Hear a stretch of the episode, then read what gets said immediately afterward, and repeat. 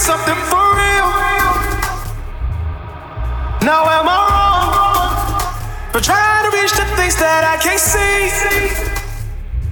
But that's just how I feel.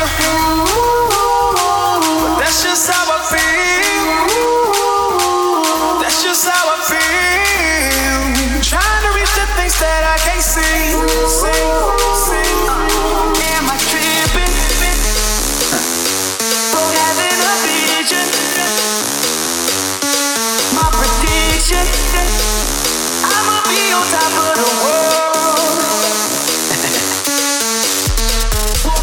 Don't look back, always do what you decide. Don't let them control your life.